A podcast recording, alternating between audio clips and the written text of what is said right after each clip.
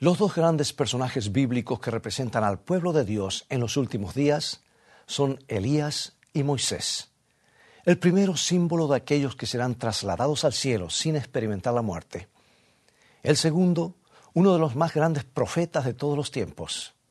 Representa a todos aquellos que murieron pero que serán resucitados en la segunda venida de Cristo. Hay algo en el cántico de Moisés que se aplica especialmente al pueblo de Dios en nuestros días.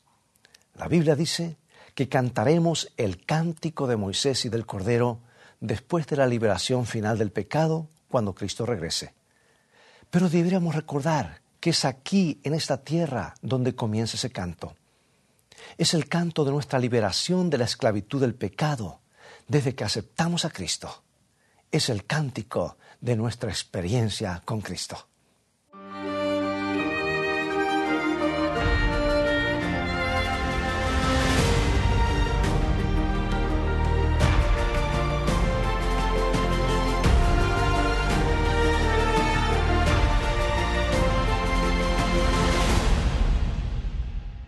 Moisés, el hombre que habló con Dios cara a cara, nunca hubiese entrado en la historia si no hubiera sido por su madre Jocabed.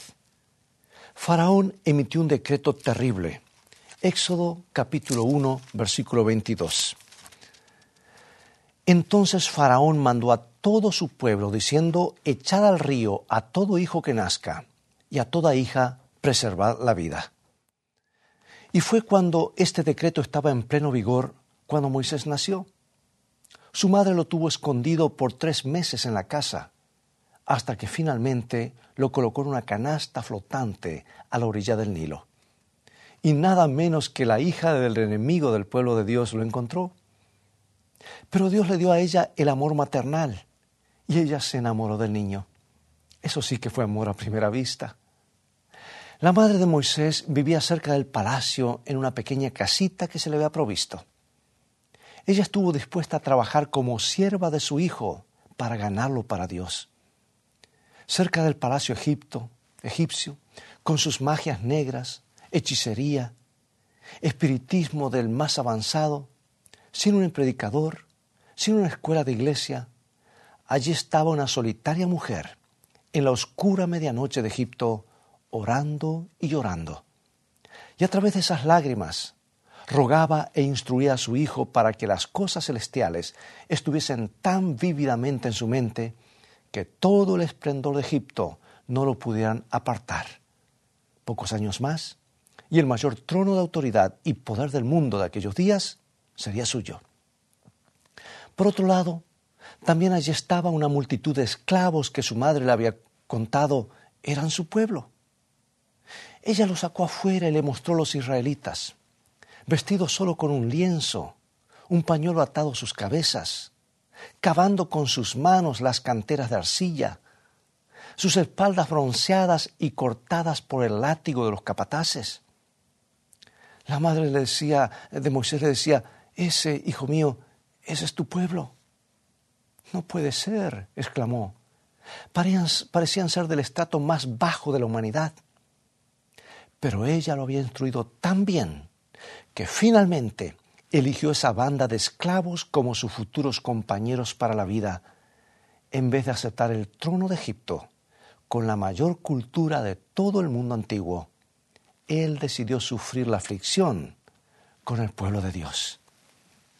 Pregunto, amigo y amiga, cuando tu hijo o tu hija llegue al momento de la gran decisión y el mundo le ofrezca posiciones, placeres y honores si solo renuncia a su fe, ¿qué es lo que tendrá más valor para ellos? ¿No luce a veces el pueblo de Dios pequeño, poco popular, insignificante, sin futuro ante el mundo? Aunque podamos no ser una gran multitud y un gran pueblo, recuerda a Moisés. Solo tenía un grupo de esclavos cavando el suelo arcilloso para elegirlos como suyos y Él se unió a ellos de todo corazón. Los amó hasta el fin y nunca se arrepintió de haber hecho esa decisión porque eran el pueblo de Dios. Un hombre con un alto grado intelectual, posiblemente con varios doctorados, ahora se confronta con la soledad del desierto. con unas pocas ovejas a su alrededor. Se sentía extraño en ese lugar cuidando ovejas, tarea que un muchacho podría pastorear por unos pocos centavos al día. ¿Por qué estaba ese gran intelecto haciendo el trabajo de un niño? Ah, porque él aún no estaba listo para la gran tarea. Era un hombre de temperamento rápido. ¿Quién podía en un arrebato de ir a matar a un hombre y en pocos segundos enterrarlo en la arena? Llevó, le llevó 40 años en el desierto aprender esta lección. 40 años mientras el pueblo de Israel estaba clamando por liberación. Pero ellos tenían que esperar hasta que Moisés estuviese listo. Las ovejas le enseñaron y cuando los 40 años terminaron, Dios pudo decir de él, es el hombre más manso de toda la tierra.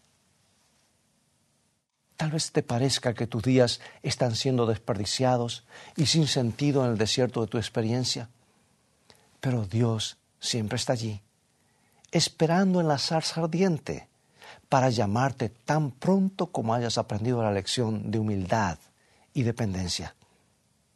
Y después de eso, no pasó mucho tiempo. Moisés estaba listo para liberar a Israel.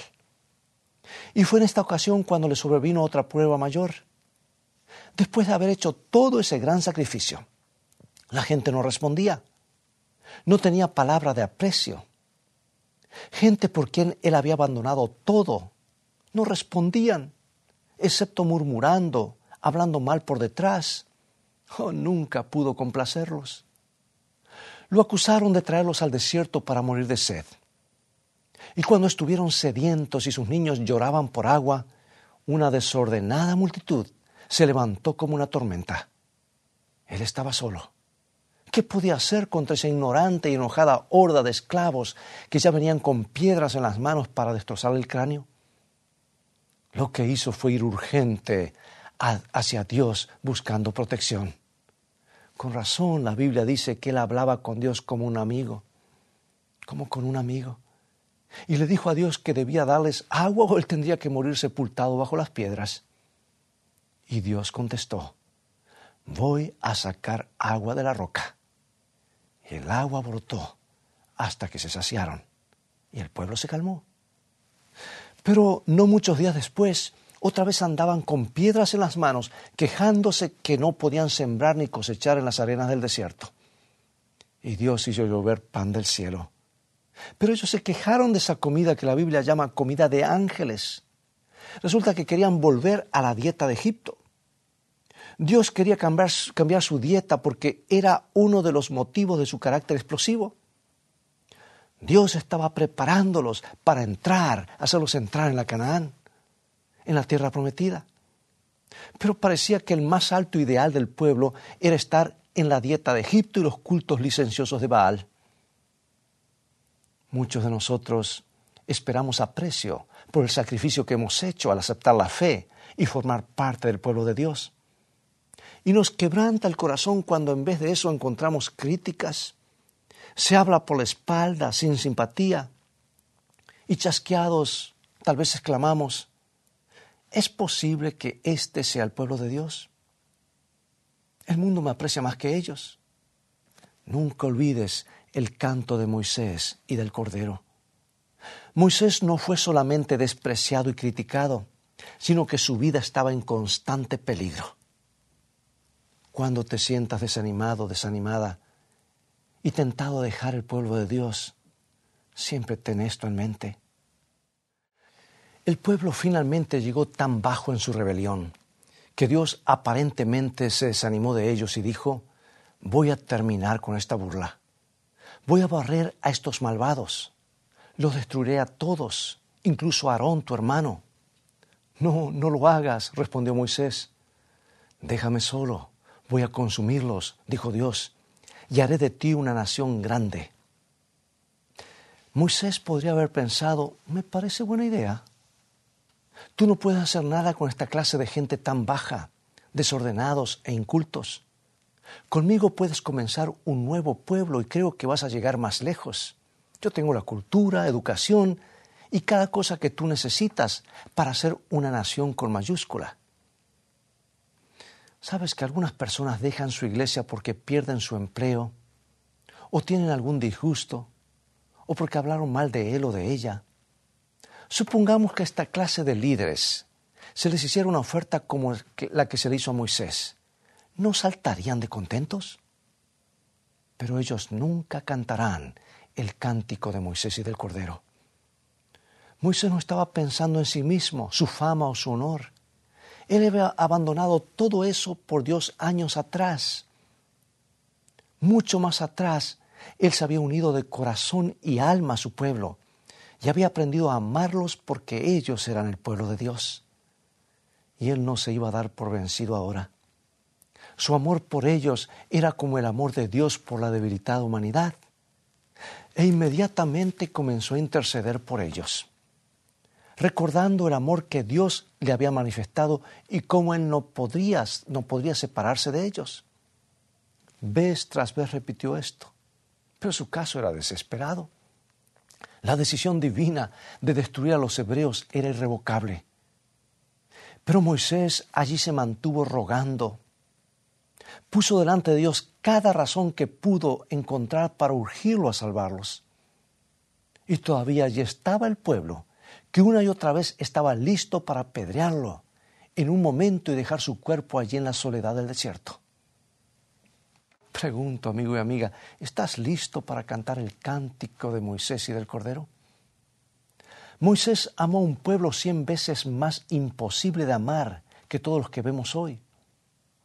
Pero nada, por nada del mundo, él podía darse por vencido. ¿No es admirable el amor de Moisés por el pueblo de Dios? ¿O tú permites que algún pequeño insulto, una mirada o un olvido al saludarte te lleve a apartar tu amor del pueblo de Dios? Acuérdate del canto de Moisés. Finalmente vio que sus ruegos aparentemente no podían cambiar la decisión de Dios. Dios se mantenía firme. El pecado era grave y Moisés lo sabía. Es que ellos habían atribuido su liberación de Egipto al becerro de oro. El Dios de sus enemigos era el gran poder que los había rescatado de la esclavitud egipcia, así pensaban. Y Moisés había dejado solo una cosa sin mencionar y no temió usarla. Él tenía su nombre en el libro de la vida. Y como último recurso, estuvo dispuesto a que su nombre fuese raído del libro de la vida para salvar a su pueblo. Dios no podía prevenir que le hiciera esto. Cada uno tiene el derecho de elegir la vida o la muerte. Y el Señor no impide esto. Tú puedes ver esto en Éxodo 32, versículo 32. Que perdones ahora su pecado. Y allí hay una pausa. Parece que no respira. Parece que su corazón se detiene. Y si no, ráeme ahora de tu libro que has escrito. Antes que perder a Moisés, Dios perdonó sus pecados y salvó a su pueblo. Por amor a su pueblo, Moisés estuvo dispuesto a ir a la destrucción. Un eco del Calvario, ¿verdad? Un hombre dispuesto a renunciar a su vida eterna por otros que aparentemente eran sus enemigos. Algunos pueden estar dispuestos a renunciar a su vida presente por otros. Pero escucha, Moisés estuvo dispuesto a privarse de la vida eterna. Con razón la Biblia une su nombre con el de Cristo para siempre, y ellos cantarán el canto de Moisés y del Cordero. ¿Estás ofendido por alguna afrenta? ¿Listo para sacudir el polvo de tus pies y dejar el pueblo de Dios? La crítica hacia el pueblo de Dios hace que te vuelvas contra la iglesia? ¿O como Moisés antaño puedes decir, este es el pueblo de Dios, voy a permanecer con ellos hasta que aparezca la Canaán celestial? Pero Moisés tuvo una gran desilusión. Una vez cuando el pueblo se amontonó a su alrededor tratando de apedrearlo, él perdió el control. Lo perdió por un minuto y golpeó dos veces la roca. Y está en el libro de Números 20, 10 y 11. Y reunieron Moisés y Aarón a la congregación delante de la peña y les dijo, Oíd ahora rebeldes, ¿os hemos de hacer salir aguas de esta peña? Moisés y Aarón cometieron un doble error. Número uno, tomaron la gloria para sí mismos, dijeron, ¿os hemos de hacer salir agua de esta peña? E inmediatamente un error más grave.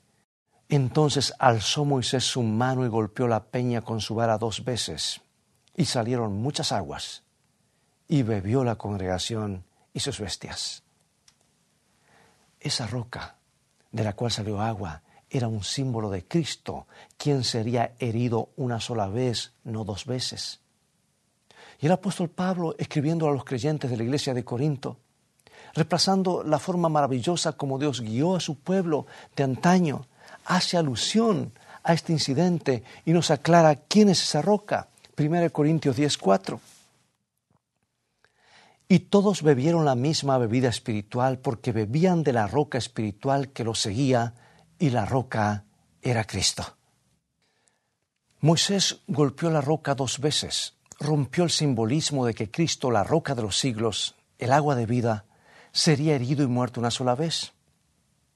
Nos preguntamos, ¿por algo tan sencillo tuvo Moisés que pagar un precio tan alto de no poder entrar en la tierra prometida? Sabes, hay dos cosas que debemos hacer bien en recordar. Primero, cuando Dios nos dice algo en su palabra, debemos aceptarlo tal como Él nos lo dice, sin agregarlo o quitarle. Él sabe por qué lo hace. Un ejemplo típico son los primeros dos hijos de Adán y Eva. Uno obedeció la orden de Dios de traer como ofrenda un cordero para ser sacrificado, el cual representaba el cordero de Dios, que vendría en el futuro a morir por la humanidad. Y el otro hermano trajo lo que a él mejor le parecía, pero no era lo que Dios pedía. Y Dios no aceptó ese sacrificio. Y segundo, amigo y amiga, el Señor tiene por responsables a los líderes mucho más que al pueblo.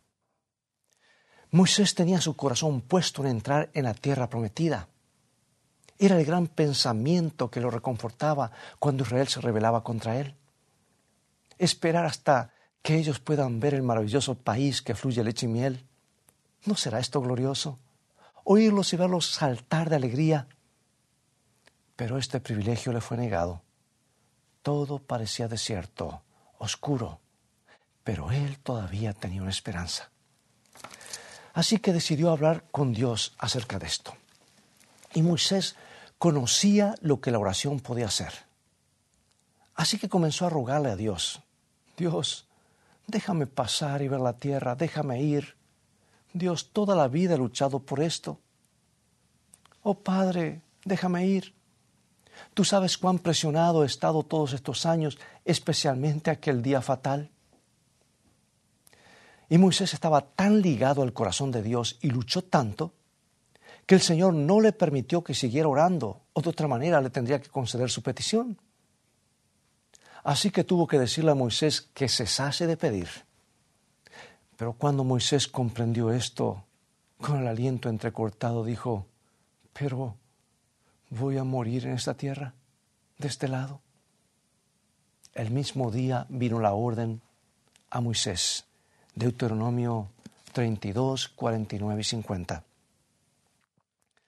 Sube a este monte de Abarim, al monte Nebo, situado en la tierra de Moab, que está frente a Jericó, y mira la tierra de Canaán que yo doy por heredad a los hijos de Israel, y muere en el monte al cual subes, y sé unido a tu pueblo, así como murió Aarón tu hermano en el monte Hor, y fue unido a su pueblo.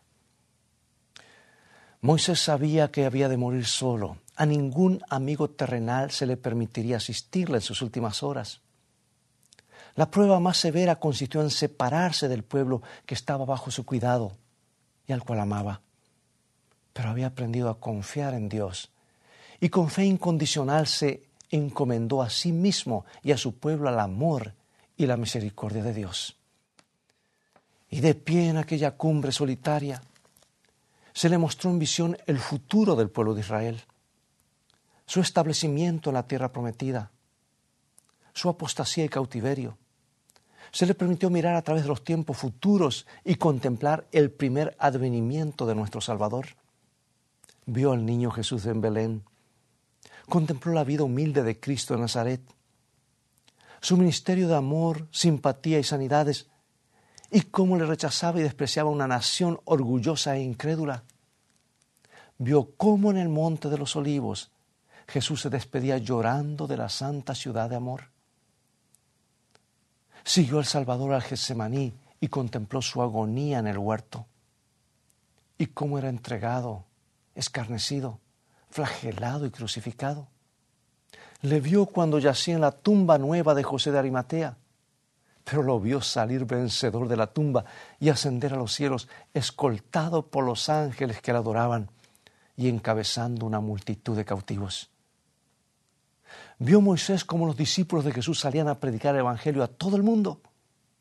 Vio la segunda venida de Cristo en gloria, a los muertos resucitar para recibir la vida eterna y a los santos vivos trasladados sin ver la muerte.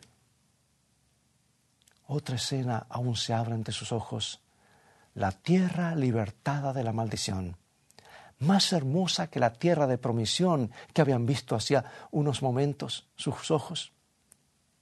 Habiendo terminado para siempre su peregrinación, ahora el Israel de Dios entró por fin en la buena tierra. Otra vez se desvaneció la visión y los ojos de Moisés se posaron sobre la tierra de Canaán, tal como se extendía en lontananza. Y luego, como un guerrero cansado, se acostó para reposar. Deuteronomio 34, 5 y 6.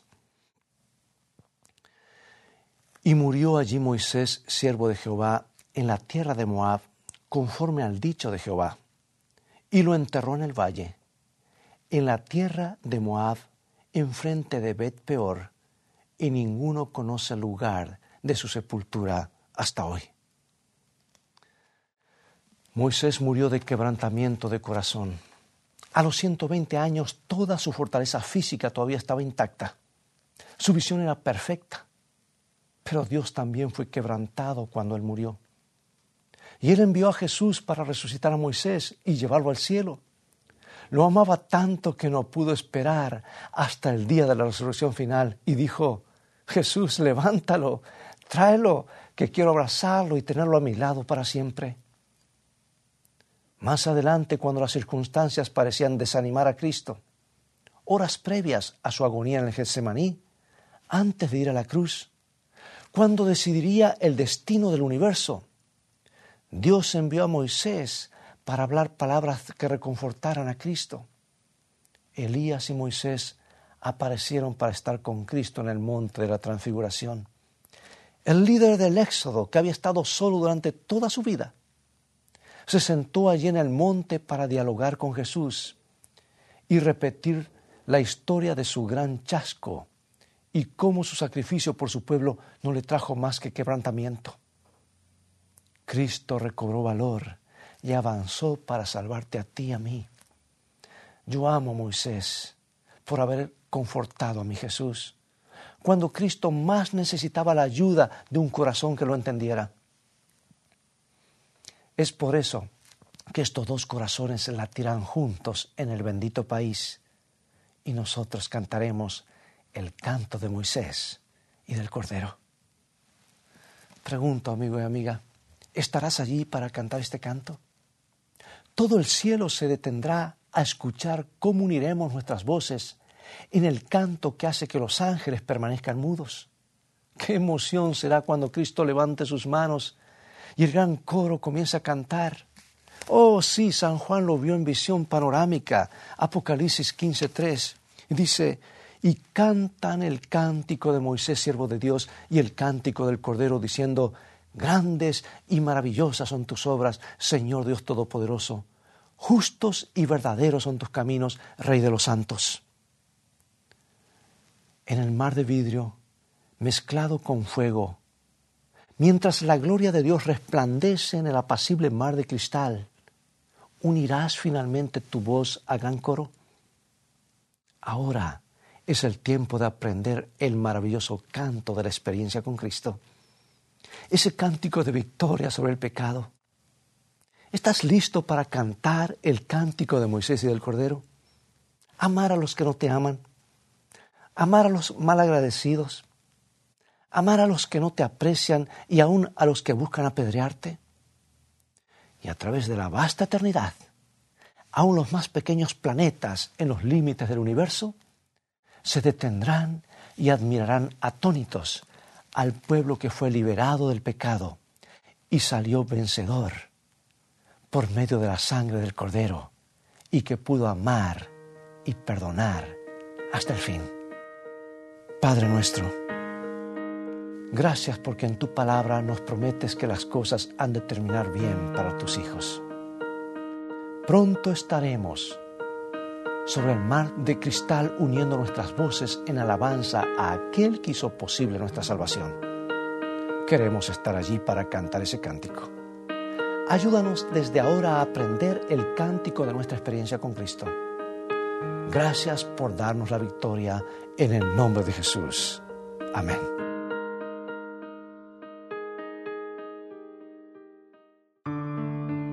Nuestro Padre Celestial está esperando derramar sobre nosotros la plenitud de sus bendiciones. Es privilegio nuestro beber abundantemente en las fuentes del amor infinito. Qué extraño que oremos tan poco. Dios está pronto y dispuesto a oír la oración sincera del más humilde de sus hijos. ¿Por qué han de ser los hijos e hijas de Dios tan remisos para orar?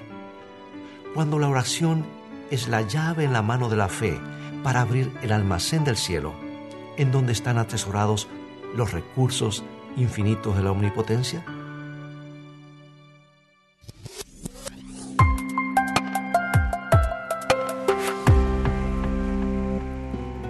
Querido amigo y amiga, hoy te quiero presentar el nuevo curso bíblico Un futuro con esperanza.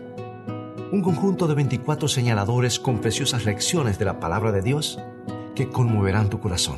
Un futuro con esperanza te permitirá captar con facilidad las maravillosas enseñanzas de nuestro Señor Jesucristo y profundizar en alguna de las profecías dadas por Dios en las Sagradas Escrituras.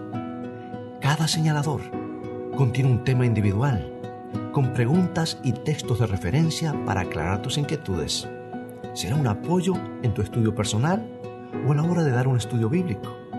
Adquiérelo hoy en la tienda de escritoestá.org y recuerda, Dios nos ha prometido un futuro con esperanza.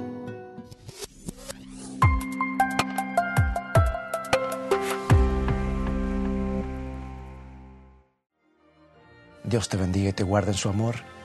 Y recuerda, escrito está, no solo de pan vivirá el hombre, sino de toda palabra que sale de la boca de Dios.